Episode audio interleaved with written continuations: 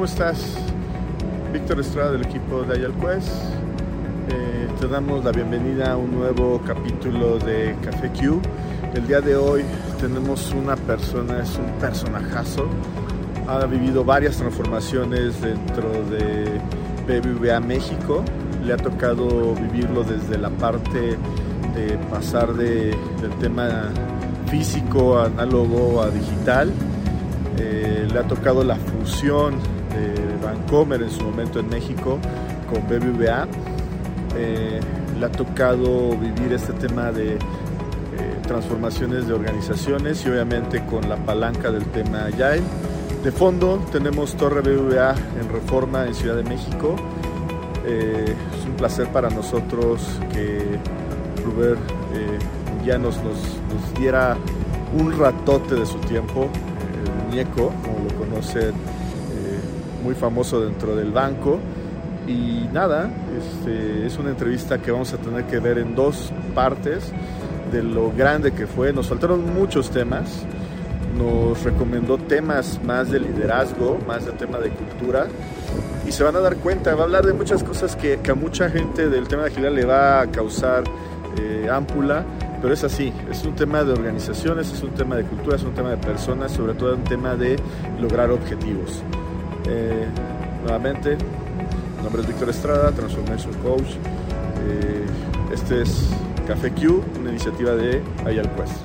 Mi querido amigo, teníamos, platicábamos tras bambalinas, tenemos casi cinco años sin vernos, cuatro años sin vernos, cuando salí de, de BBVA, estando en el Centro de Excelencia, fue la última vez que nos vimos.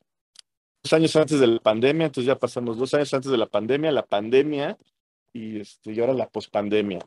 Este, bajo mundo lo conocemos como el muñeco, pero es este, Rubén. Muchísimas gracias, amigo, por, no, pues por muchas gracias, al contrario.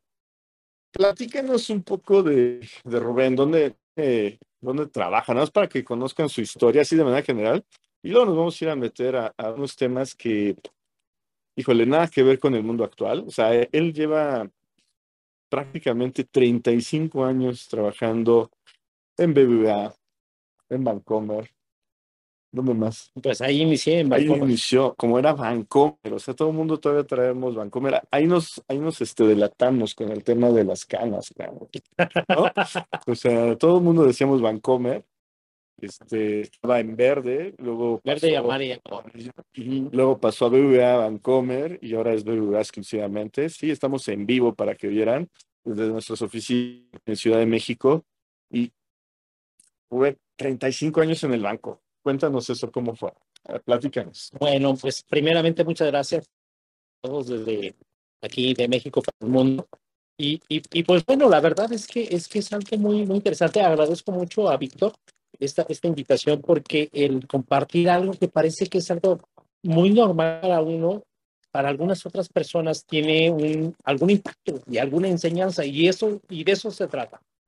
Y sobre todo hoy en día que trabajo con, sigo trabajando, para sorpresa de todos ustedes, sigo trabajando con un equipo de alto impacto, con proyectos que, que, que están transformando la forma de vida, inclusive del grupo BVA.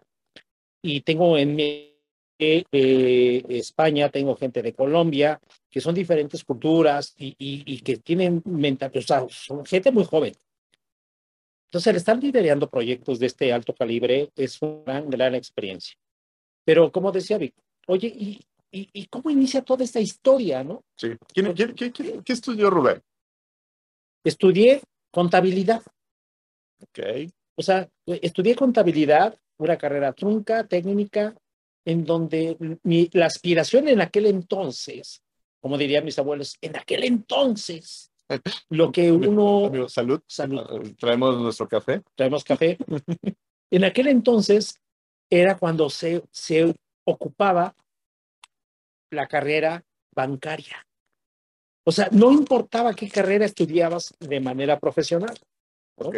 sino que era un tema más de tu carrera era bancaria, que dedica, te de- dedica en el día a día y veías tú a los grandes banqueros, a los grandes directores, esos señores de portafolio, de traje y con canas, no como las mías, sino que y usaban vaselina en aquel entonces. ¿no? Y, y, eran unos señores banqueros, eran don, porque inclusive cuando yo entré a, en BVA el 5 de agosto de 1986, Casi cuando el nada. Mundial de Fútbol de México justo 86, en justo en el Mundial, me llevé yo tres meses para poder incorporarme eh, a Vancomer en aquel entonces. Los señores directores eran personajes con, con, con vaselina o Wildrop, ¿no? Para los que a lo mejor algunos los conocen, para los que saben. Uh -huh. Era Wildrop, era, era una crema para el cabello en aquel entonces que lo eh, promocionaba Raúl Velasco. No, Raúl era un tenista. Era un ah, tenista. Este, Osuna. No, Raúl Osuna. ¿Quién? Raúl, Raúl Ramírez. Para que vean, estamos en vivo. ¿No? O sea, estamos eh, con Raúl Ramírez. Acá. Y él fue pareja de Maritza Salayero, que fue una Miss Universo venezolana en aquel entonces. Entonces, estamos, estoy hablando del año de 1986, donde un señor banquero era una persona, o sea, elegante. Yo no sé si era rectamente, pero al, al menos visualmente te imponía. Eran don. Y ellos así hablaban. Mi, mi subdirector divisional en aquel entonces decía, habla don Luis Tamayo. Era todo un personaje. Y era lo que uno aspiraba, a ser un gran banquero. Y esa era la carrera. Entonces, cuando uno estudia, estudias algo muy rápido porque tienes que entrar al banco. Entonces, entrar al banco y, y empezar a, a, generar tu carrera. Y empiezas a generar tu carrera de manera muy sencilla. Grandes directores eh, que empezaron de Office Boy, empezaron, o sea, con, con, puestos muy bajos, porque así era como te ibas desarrollando. Y gracias a Dios, eso es lo que me ha llevado ahorita en la evolución en BVA. 35 años después. 35 años después. ¿Qué, qué entraste a, a Vancomer y no, no tengo títulos amigos, sí que disculparnos. Disculpa, no nos, no, no, no nos alcanzó, eh, en Café Q no nos alcanzó para platos, este, ni para otros extras, entonces pues ya saben que atrás están pasando las personas, pero bueno, así es esto. Entras a Vancomer y qué puesto tomas, qué haces, cuál es tu rol ahí, esa primera vez que pisas Vancomer. Estamos hablando de que llegaste a Centro Vancomer que era todo una experiencia llegar al centro Vancomer. Muy estrictos, muy estrictos porque yo un día antes de, de, firma de mi contrato, como una semana antes de que ya me incorporara, me voy a la estética o peluquería en aquel entonces, me corto mi cabello porque recordemos que en el 1986 el cabello era frondoso, copete, como si fuera nido de pájaros, muy voluminoso. Fui y me corté el cabello corto porque entraba yo un banco. Cuando llego con el director, director, subdirector para firmar mi contrato, me dice nada más una recomendación, vaya al estética o a la peluquería para que le recorten el cabello. Ah, de cortar el cabello hacía algunas horas. Entonces, era muy estricto en, en, en aquel momento. Me firmo mi contrato, me corto el cabello, ingreso en un puesto donde me prestó mi hermano un saco, porque también trabajaba en, en, en, el banco, un saco con chaleco, pero de los que ya no utilizaba, porque ya estaban viejos, con un pantalón yo comprado, y ahí iba yo todo trajeado, y mi primer puesto fue ir a recoger en un montacargas las valijas que venían de, de las diferentes sucursales para el tema de remesas. Entonces, pues era remangarte y empezar a clasificar la documentación, porque empecé yo en el horario de la tarde de las 3 de la tarde a las 10 y media de la noche. Y empezar a clasificar documentación. Pero yo trabajaba en Vancomer. En el centro Vancomer, además, que es un documento, un documento, un edificio impresionante en Avenida Universidad 1200, Colonia Hawk. Casi, para que se vean que todavía lo siente sangre. ¿no? Pasé ahí 29 años. 29 años de mi vida, donde tuve grandes experiencias y donde era un, un, un monstruo. Te perdías adentro. Yo me llegué a perder porque yo estaba en la, en la tarde, en la noche, cuando iba a dejar documentación a algún área de contabilidad, me perdía.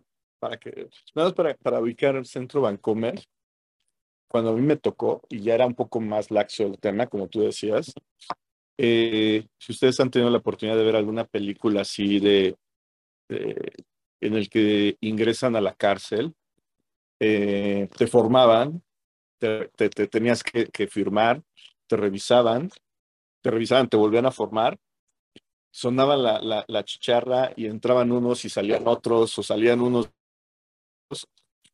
Eh, tenía que estar documentado tu equipo de cómputo, cero, cero disquetes, UCBs y todo eso. Y, y adentro, ¿no? Es como llegar a un, a un mall ¿no? En la parte del medio una plaza impresionante, una, explanada impresionante. No recuerdo, eran cinco pisos, si no mal recuerdo. Seis. Y, y, en la parte de hasta arriba, en la parte del central de la plaza, bueno, la, explanada, y en la parte de arriba, transparente. Entonces, era un domo. ¿Cómo? Entonces, era, eran circuitos, dos grandes circuitos, exterior y el interior, y era como estar en un mall hoy en día. ¿no? Este, ahorita vamos a platicar de eso. muchas historias ahí que a mí me tocó este, escuchar de que no, no puedes creer y sobre todo cuando trabajas en, en, informática. Pero bueno, ese era Centro Vancouver. Era, sigue siendo porque todavía no lo, no lo tiran. O bueno, al menos yo no sé si ya lo tiraron. Hasta donde sé, la CEP se, eh, se adueñó de las oficinas. De las oficinas. Bueno, todo un icono en el sur de la Ciudad de México. Pero bueno, clasificabas documentos cada documentos. Y, y vaya, o sea, era un reto porque el hit de trabajar ahí era tabular con unos, unos equipos electromecánicos que se, eran de la marca Walter. Ok. Y entonces teníamos que recibir los paquetes de la sucursal. Ellos habían hecho un trabajo en sucursal y nosotros teníamos que comprobar. Se llama comprobación y trámite de remesas. Y era tomar cheque por cheque con la habilidad de, por un lado, estar pasando los cheques y por otro lado estar sumando. La destreza era poder cuadrar al final los lotes de documentos, porque eran lotes de documentos aproximadamente de 200, porque había una marimba donde clasificábamos los documentos, hacíamos lotes, cuando se llenaba el, mayor que era Banamex, el número 02, nosotros Bancomer éramos el 2, 17, este, Mercantil de México. que vean cómo lo trae todavía en la memoria. Lo, tienes, y entonces lo clasificabas y después ibas tú punteando por sucursal. Llegamos a tener en ese momento la sucursal 112, las águilas, ¿no? Porque conforme iban abriendo sucursales en el área metropolitana, recibíamos valijas, clasificábamos y íbamos a tabular, lo, lo repartía yo con los tabuladores. Los tabuladores era otro nivel. Yo era un simple repartidor, porque clasificaba los paquetes que llegaban de las sucursales. Toma. Con liguitas, ¿eh? entonces yo tenía aquí mis ligas, o sea, yo de traje, muy guapo, ¿no? Elegante, pero con mis ligas en las manos. Y entonces iba haciendo yo paquetes y les ponía allí el lote 1, el lote 2, el lote 3 y lo iba repartiendo. Después pasé yo a ser comprobador y, en, y esa era mi destreza, porque a mí me encantaba la sumadora. Y era una destreza porque tecleabas sin ver y aparte con velocidad y ser seguro y asertivo en, y competíamos entre compañeros para ver quién ganaba. Y mi, mi supervisor, mi jefe de departamento, que era, era un as para poder tabular rapidísimo y al final, después de 200 documentos, checaba. Le dabas la tecla de checar. Veías el monto de la sucursal y del tuyo, centavos, centavos. Y si había algo, un error, le llamaban, tienes una pata y la pata era un error. Y a los nuevos los mandaban por las. Y la máquina sacapatas era la novatada. Te vas al otro departamento para que te presten la máquina sacapatas. Ya venía el pobre. Me presta la máquina sacapatas. Ya iban con la máquina sacapatas. Con cola de burro y demás. O sea, no se daban cuenta. Era toda una historia. Porque era la, la novatada. Nunca me la aplicaron, gracias a Dios. Y no hay quien pueda mentir porque ya no existe más que yo. Número uno. Y la verdad, una gran experiencia, porque entonces el reto era competir con el, con el departamento en la tarde. Recordemos que estaba yo en la tarde, porque todo lo que operaba en la mañana llegaba por la tarde, porque habían rutas que iban llegando y los íbamos procesando para hacer intercambios en la noche a las 9.15 en San Antonio Abad. Ahí se juntaban todos los bancos a hacer documentos. Toma porque se llamaba comprobación y trámite. Entonces, lo que recibías de Banamex, se lo entregabas a Banamex y tú recibías los de Vancouver y al final tenías que venir a recibir los, a, comprobar los documentos y después empezar a todo este tema de comprobación. Ese jefe de departamento que era sumamente hábil, porque por algo era jefe de departamento. Hoy en día tengo relación con él después de 35 años y es mi compadre. Mi compadre Fernando Trejo. Y competía con él y apostábamos una coca. Y fui de los jovencitos, porque todos ya estaban grandes y eran rucos del banco, en donde yo competía con él y era de los pocos que íbamos más o menos a la par. Mi habilidad de poder sumar, ¿no? Mi habilidad manual, o sea, fui excelente adolescente. Me llevó a tener éxito en, en, en el banco. Esa parte. Esa parte. ¿Cuánto tiempo duras en este, en todo este tema de la comprobación? Aproximadamente fueron tres, cuatro. Ok, Y en esa, en, esta jornada vespertina, ok.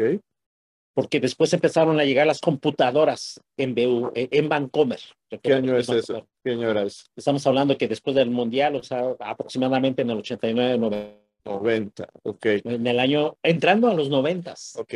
Ahí es donde sufres como tu primera gran transformación, dejar la parte manual, analítica y empezar a utilizar el equipo de cómputo. Porque llegó la primera máquina a la división operativa de bancario. ok, Era una división de bancario donde existíamos aproximadamente como 2.000 personas. casi nada, dos Casi mil nada. personas. En, la, en una división, el responsable no era un director, era un director divisional, subdirector, y era el don, don Luis Tamayo, en donde las asistentes eran más, más importantes que el mismo subdirector, ¿no? Porque para llegar con él era impresionante. Oye, tipo, este, para, para nuestros escuchas, ahorita que estás platicando eso, eh, tipo Mad Men, ¿no? Y todos con su drink, con su, su taco. Pero impresionante, ¿no? E- eran más importantes que las propias esposas, ¿no? Ok, Entonces, esta parte de la división operativa de bancario tenía dos mil personas aproximadamente, pero en diferentes turnos. Que ahí se, se llevaba a cabo todo el proceso de cheques, ok, remesas. Y los cheques era validar que cada cheque que llegaba a la sucursal, habían personas en la madrugada de color amarillo, porque ellos tenían años trabajando de madrugada, ok. donde con microfichas validaban la firma del cliente. Oh, wow. hacían pruebas de agua para ver si el cheque era- veían si tenían fondos. Todo e- era un, un proceso fabril.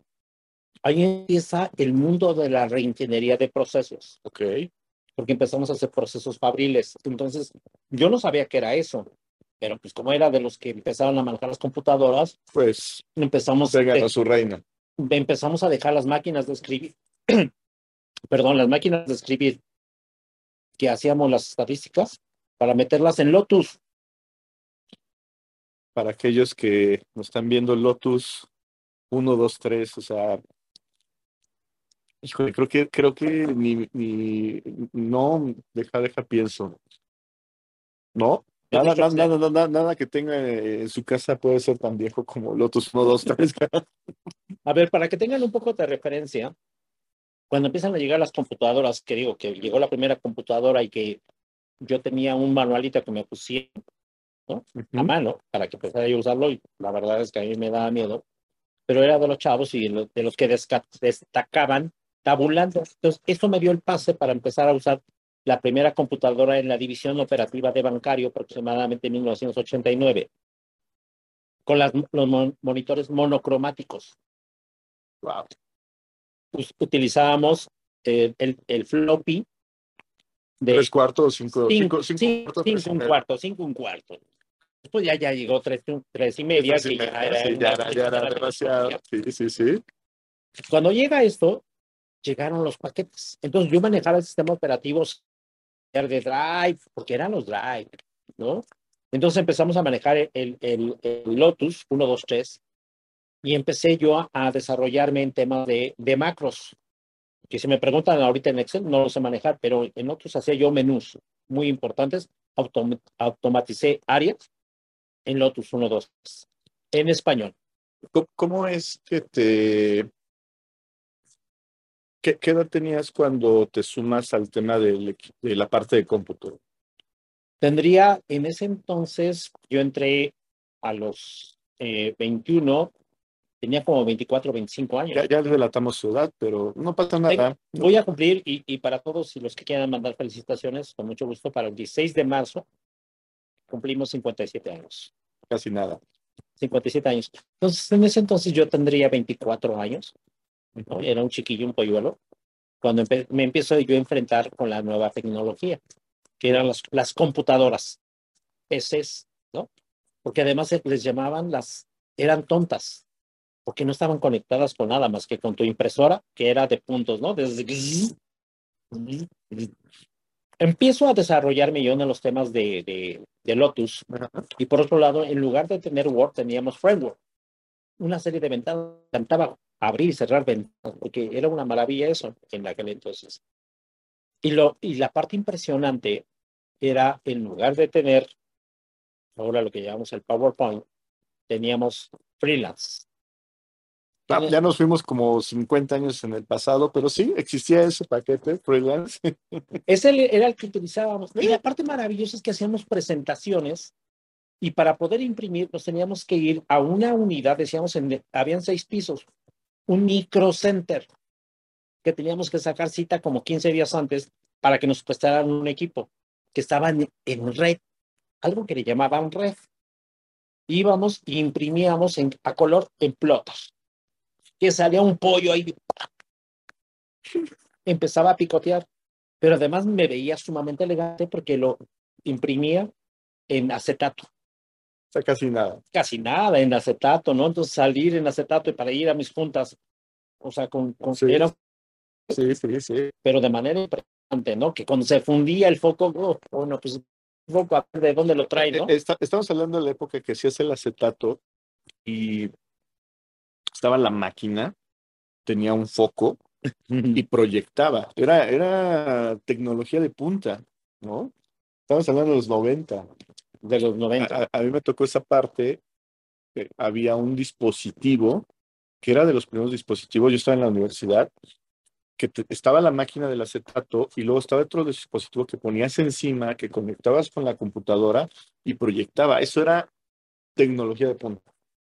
Porque con los acetatos eh, era agarrar y poner un acetato, y luego el otro y lo ibas cambiando. Esa era la forma en que teníamos la parte de proyectar, ¿no? Era una, hoja de plástico que tenía las imágenes y las proyectaba, ¿no? Entonces, eso lo hacemos en microcentro. Y recuerdo en una ocasión, vean nada más, ahora lo que es muy común, en aquel entonces, que no podíamos ir microcentro. Porque estaba en cuarentena. Ah, caramba. No, ahorita nuestra cuarentena ya es de dos años, ¿no? O sea, porque tenemos un virus y ya todos estamos muy enterados de qué pasa con el COVID y todas las variantes. Todo muy normal en el mundo. En aquel entonces entraron en cuarentena porque tenían un virus, las computadoras. Ok. Yo no me cabía en la cabeza ¿Cómo podía tratar a un virus? exactamente, porque además salía una imagen en la computadora que salía un bicho raro que ¿no? y te decía que tenía un virus, porque era muy fácil estar copiando los programas de Lotus, de freelance o, o- de, de framework, estarlos copiando con un disco y estar, estar bajando. O sea, la piratería llegó impresionante. Nos invadimos de piratería. Una ocasión nos iban a una auditoría. El gobierno iba a llegar a hacer auditoría a Bancomer. Me tocó organizar dentro de mi división operativa de bancario toda una estrategia para desinstalar todos estos materiales, pero evidentemente le íbamos a impactar a todos los procesos. Porque fue impresionante el temor de que nos iban a sancionar, porque estábamos con piratería. Sí. Utilizábamos disquete. Y aparte, pues, nos contami- contam- la contaminación era impresionante. Todos nos contaminamos. Todas las máquinas contaminaron. Las pocas que había en aquel entonces, por supuesto. Ah, pero déjenme también hacer la reflexión de que si la computadora, que era un tema novedoso, algo que era recurrente, que era el teléfono, existía una sola extensión. El físico, el análogo. Así ya está, clasificado. ¿Qué, qué, qué tan avanzado para ese momento estaba el banco con este tema de, de la... que era Con respecto al, al, al mercado mexicano, ya ni siquiera al, al, sistema financiero mexicano, ¿qué tan avanzados estaban con equipo de com comercio? Eh, eh, había había un, una, una parte en el, en el sótano, como un cuarto En la bóveda. oscuro, misterioso, que era el CPD. No sé qué era el CPD, ahora sí sé qué es lo que es el CPD, y hay toda una unidad de primer mundo allá por Atizapán, Así es. ¿no? No voy a dar la dirección, pero bueno. Pero en ese entonces existía algo por allá, arrumbado. Arrumbado. Como el, el, el cajón, era el, La caja negra, la ¿no? caja negra, era el sótano. Sí, sí, Ahí.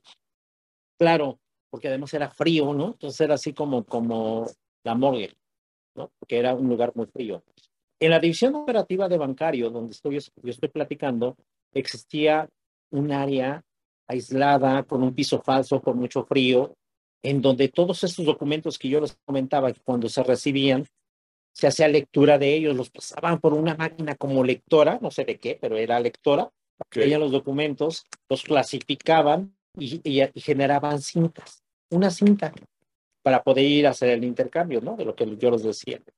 Y esa cinta eh, eh, era una cosa de ese tamaño, así como los cassettes, quienes llegan a ubicar los cassettes todavía, porque eso es como que ya muy moderno, que ya no existe. Habían unas cintas de este tamaño con toda la lectura de los documentos. Por eso, si ubicamos un cheque ah, en la actualidad, tiene una banda magnética. Esa banda magnética hoy en día es muy importante porque con la lec- la- la- las lectoras que se hacen, toman la información y ahí tienen mucho- muchos datos. Otra parte. Eso es lo que se hacía en aquel entonces en, en, es- en ese, en ese pequeño CPD que teníamos en, en la División Operativa de Bancario. Se generaban las cintas y con esa cinta y con los documentos físicos, en la noche se iba a hacer el intercambio en la parte de, de la Ahí donde se juntaban los bancos. que juntaban los O bancos. sea, pasaron de, de llevar papeles, llevar cheques físicos, a llegar con tu cinta. Ya cuando se llevaba las dos cosas, ¿no? Ok, Ahora son intercambios electrónicos el día de hoy. claro. en donde se, se- sigue existiendo el, el banco porque cuando uno de ustedes tienen una cuenta en banco, un cheque y le, le pagan a Vic una deuda eh, millonaria como, como él normalmente cobra sus cheques, recibe de Banamex, de Banorte, de cualquier banco, él va y lo deposita a su cuenta. Esos cheques al final de la tarde se mandan en centros de compensación. Oye, es lo que le llamamos hoy en día la compensación electrónica. la compensación electrónica, que tuve la oportunidad de trabajarlo y poder evolucionarlo, porque antes era la compensación tradicional. Y yo empecé a hacer la compensación electrónica, estuve en La Paz, estuve en Acapulco, estuve en, en Mexicali, y eran grandes experiencias porque eh, fui a implementar la, la La compensación compensación. O electrónica. sea, estamos hablando, esto es súper interesante porque estamos hablando de un tema de transformación, literalmente de pasar, brincar a, a una primera versión en la parte tecnológica.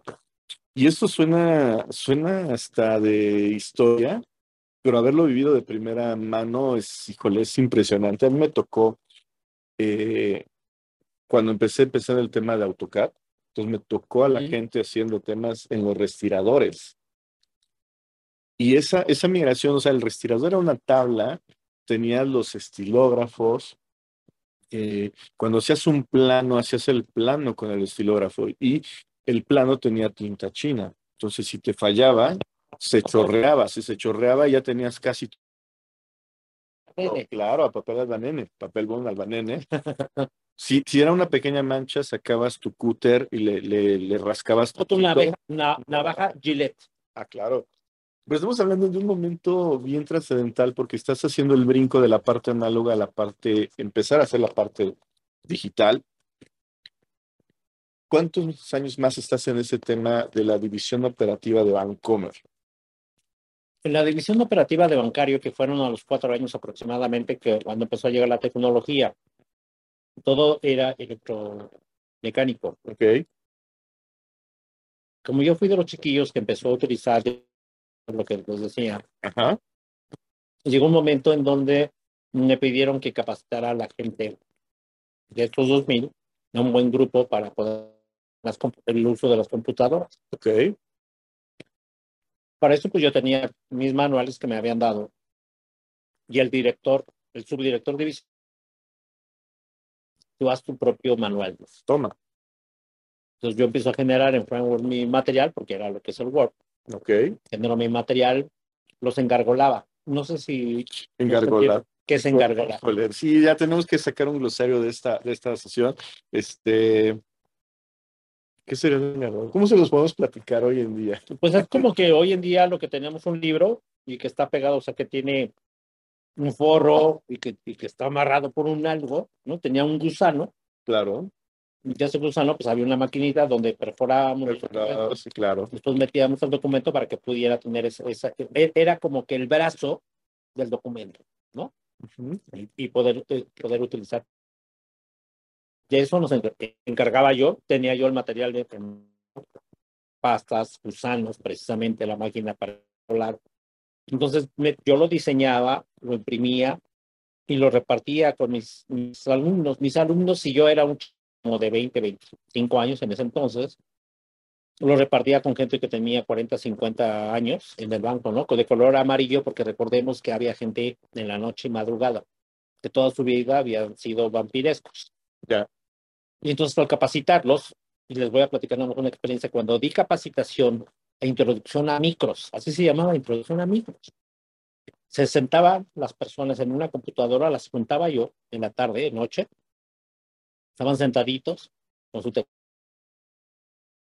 era el primer enfrentamiento con un, un ente raro que se llamaba computadora. Ok. Entonces, yo como buen instructor y joven en aquel entonces, si estaba en el sistema operativo para poder conocer o para poder entrar a Lotus, a, Lotus o, el framework, les hacían una pregunta al sistema operativo.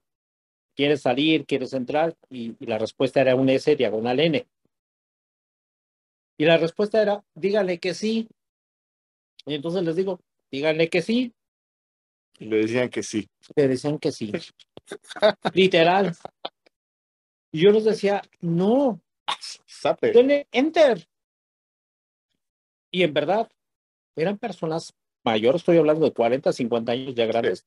Yo tengo 57 y yo no me siento mayor. En aquel entonces sí, para enfrentarse era, era, un, era, el choque cultural brutal. El mindset, cambio de mindset fue impresionante, muy cabrón. El dar el enter era como apretar el botón y detonar la guerra Rusia contra Ucrania. Fíjate que yo te que eso, y a mí me tocó mucho eso, estaba también muy joven. Eh, er, er, era un porque no solamente era aprender la computadora, era aprender la computadora y aprender el programa. Así, Entonces era un doble choque brutal, porque tú estabas acostumbrado a hacer las cosas a mano. Claro. Entonces que ahora te dijeran que primero tenías que aprender un sistema de computadora, un aparato, y luego tenías que aprender un programa, ese era el choque que la gente le costaba lo que yo recuerdo y lo tengo súper presente, eh, el AutoCAD siempre se ha manejado con el mouse, con el ratón. Entonces la gente agarraba el mouse así, como si se fuera a romper, así lo movía. Y después de dos semanas de entrenamiento, yo siempre les decía que parecían eh, choferes de microbús, porque entonces estaban así y agarraban el mouse así con una mano, ¿no? Entonces, el AutoCAD se trabajaba con dos maneras, o sea, de una mano agarrabas el mouse y la otra por lo que tú decías, pero agarraban cierta maña que terminaban como microbusanos, ¿no? O sea, por un lado aquí agarraban y por el otro lado estaban manejando. Así era lo que sucedía. Pero resulta de que hay un tercer elemento. El primero ya lo, bien lo mencionaste bien. Uno es encender la máquina o sea, porque había gente que se espantaba porque no, no encendía su máquina. ¿Y cuál creen que era el problema? Que no lo conectaba. No lo había conectado. No lo había conectado, en verdad. Y levantaban reportes porque no encendía. Oye, no prende mi computadora. No prende mi computadora. Oye, ¿ya la, ya la conectó a la luz? Exacto. Y eso era uno de los temas muy, muy comunes. Es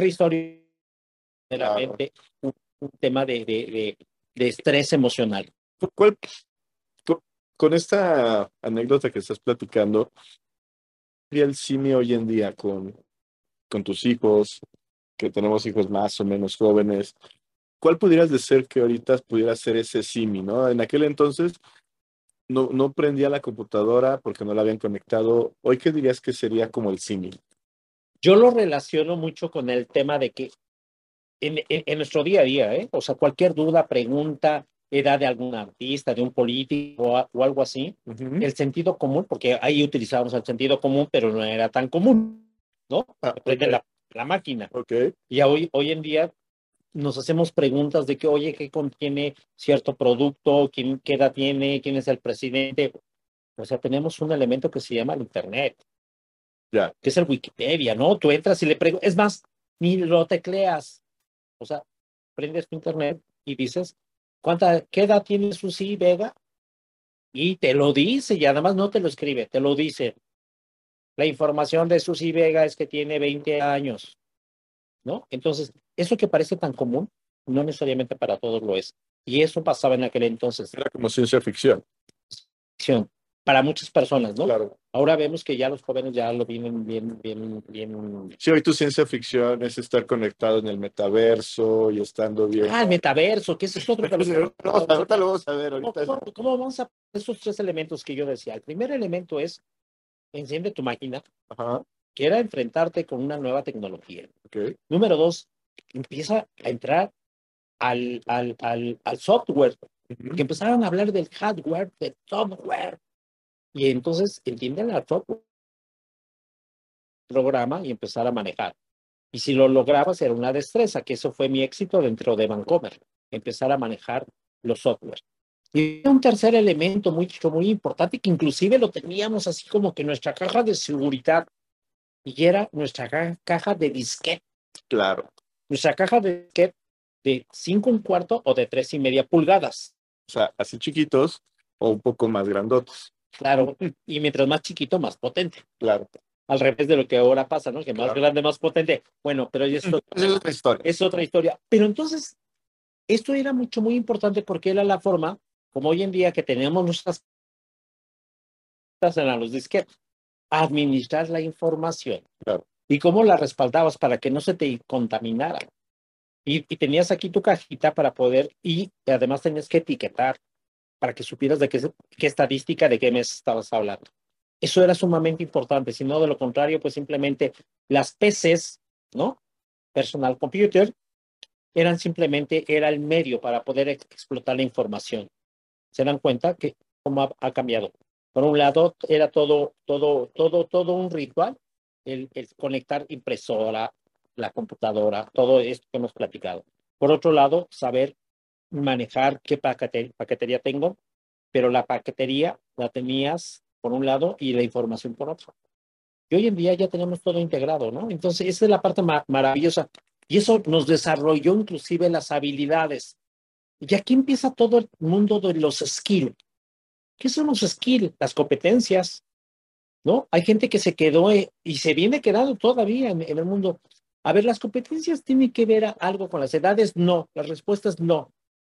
Las competencias siempre están ahí. Y tienes que estar tú a la vanguardia.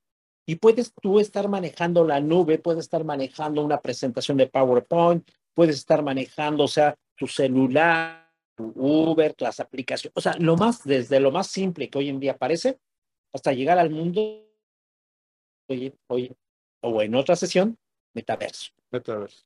¿No? Diez años después de entrar de, a, a Vancomer, ¿dónde estás? ¿Qué haces diez años después? Estamos hablando que si entramos en 1986, estamos hablando en el 2006. Y si no me equivoco. No, 96 en el 96. Sí, todavía no terminamos de tomar y ya le hacen efecto. La... Bueno, pero ya me quería ir hasta el 2016. Diez años después empezamos con el mundo. Todavía no empezaba, pero ya, ya empezaba a hablarse. Fíjense que hay algo muy, interesante. Entrar al banco te daba estabilidad, porque esa es tu carrera bancaria. Okay. Y toda, la, todo, toda la vida en el tranquilidad, y esperar que los años pasaran para ir ascendiendo. Ese era el, la carrera bancaria. Mm, pero de repente el mundo de la reingeniería de procesos. Ok. Y llegó, y en esos años llegó la reingeniería de procesos como un proyecto. Me eligieron a mí porque manejaba la computadora, ¿no? Ok. pero eso fue lo que me dio mi pase para entrar a eso que le llamaban reingeniería de procesos. Ok. Y llegó una consultoría, Alexander Proudfoot. Ok. Alexander Proudfoot, su objetivo era cortar cabezas. Así los tenían identificados en ese entonces. Ok. Y empezó a hacer levantamientos de información. Empezamos a hablar de los brown paper. ¿Y qué eran los brown paper? Vic hace un momento decía había una esplanada enorme. Hacíamos diagramas de flujo, pero a nivel de papel de estraza, enormes. O sea, Enormes. un- una acción era de este tamaño y la documentábamos y estábamos en el piso documentándolo. De tal manera que la gente experta de cheques o de cualquier área las llevaba con los consultores a que nos platicaran del proceso y empezamos entonces a Vale. pero eran procesos en donde los hacíamos en el, en el brown paper, que eran unos rollos verdaderamente como si fuéramos a, a- a- a las tiendas esas de parisina, que están las telas, los rollos, pero era, era de papel. Los desarrollábamos y empezamos a pintar los flujos del proceso. Y después nos íbamos al, al, al, al auditorio y se ponían en todo el frente, se ponía el proceso. Y entonces íbamos con los consul- consultores y directores a analizar el proceso. Entonces, tómalo. Y eso le llevábamos vivir el proceso, meterte al proceso, Toma. ¿no? Entonces era una experiencia impresionante porque Conocías todo. conocías todo, pero la forma de diagramar no es como hoy en día que tenemos un montón de, de- desde lo más básico que es un PowerPoint, ¿no?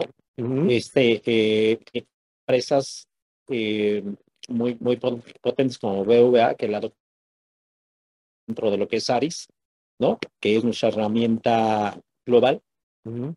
en todo lo que lleva este Aris.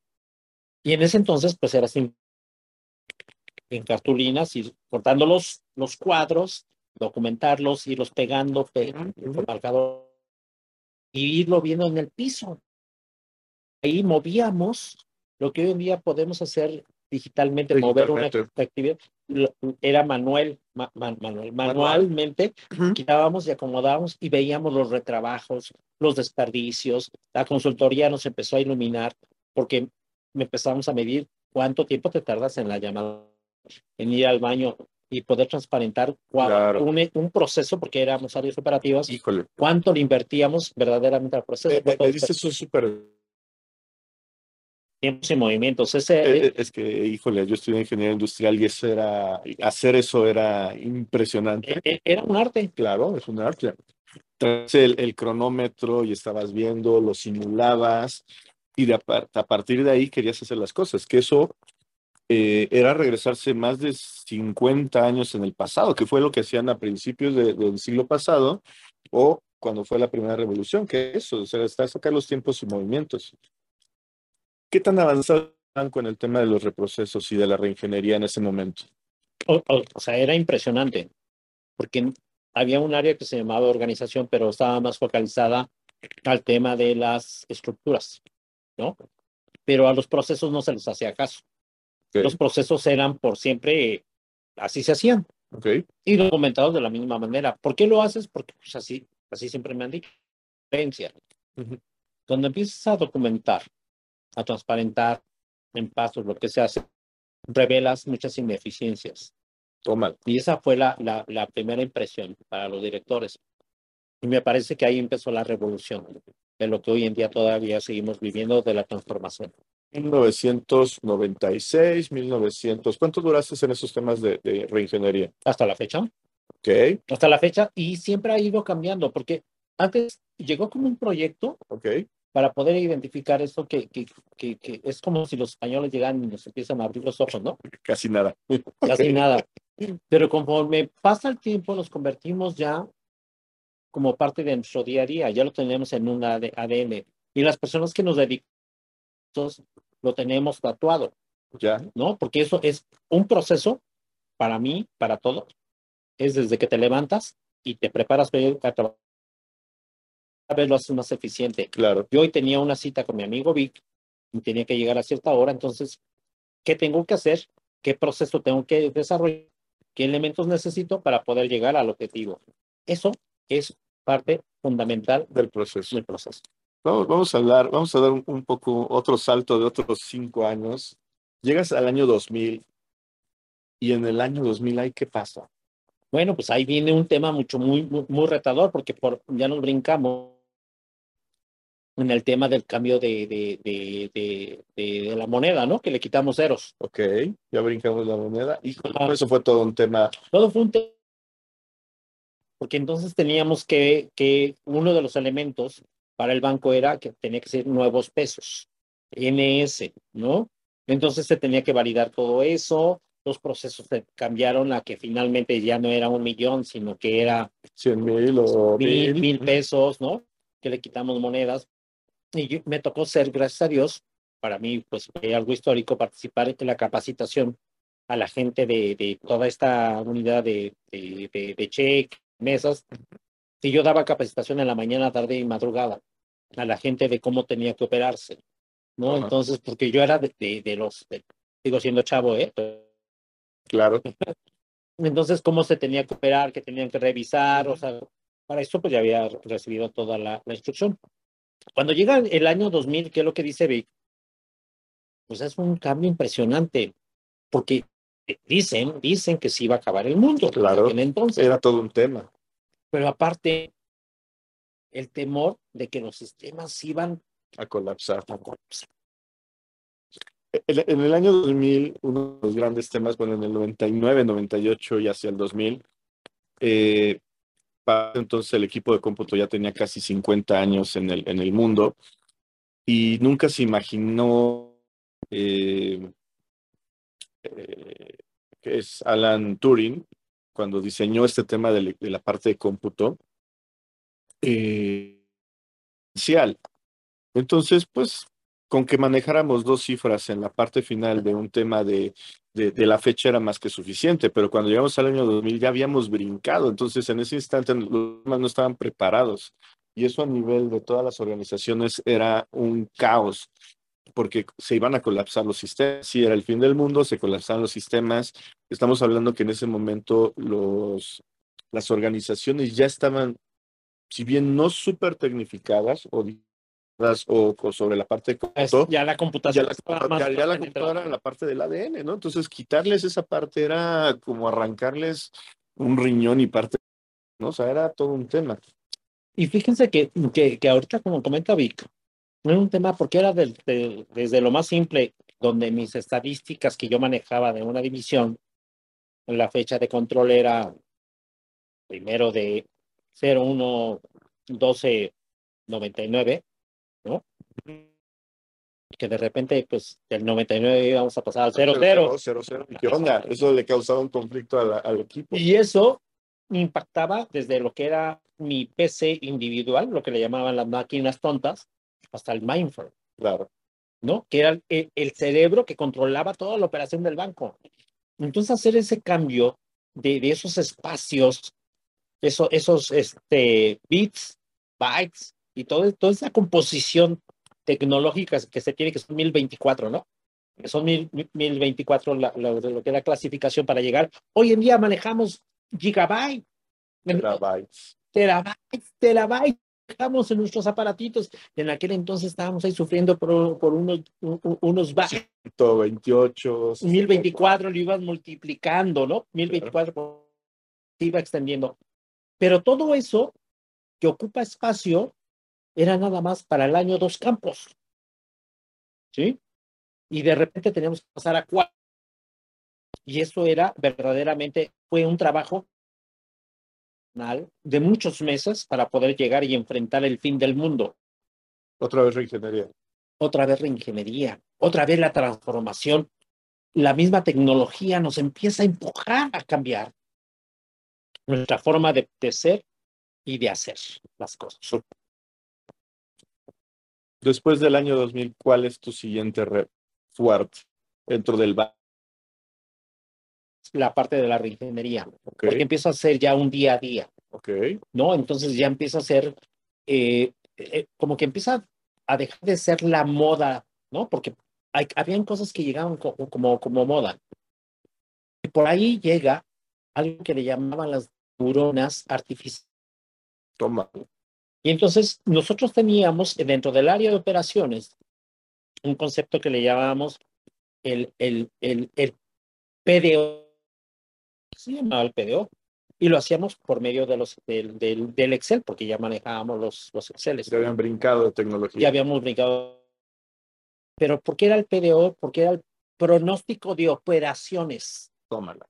Y entonces empezábamos a ir a utilizar los datos.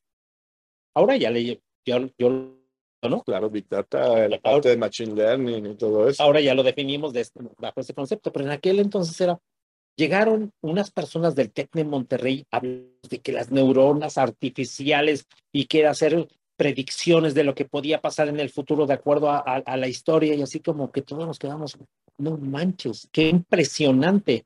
¿De qué hablan? Pero era aprovechar nuestro pasado. Y eso es lo que hacemos hoy en día, claro. nosotros que estamos maduros, si vamos evolucionando, uh -huh. es porque estamos aprovechando el pasado. Y eso es lo que hacen las máquinas hoy, hoy en día. Y en, en ese entonces era lo que sucedía. ¿Qué año era ese? Cuando tú pues aproximadamente entre el 2000. Ok, eran los primeros indicios de la parte de los datos, de analítica, business intelligence, o como queremos llamar. Pero era como no estás hablando de términos muy sofisticados, pero en aquel entonces era rescaten la historia, que antes la historia era nuestro papelito. Claro, la parte, sí, recuerden que era el papel. Ya, ya, empezamos a tener algunos archivos y si los vas juntando, los vas consolidando con algunas macros, pues ya te va dejando un poco de información. Entonces llegó alguien más inteligente, ¿no? Como este tipo de instituciones, neuronas artificiales para vender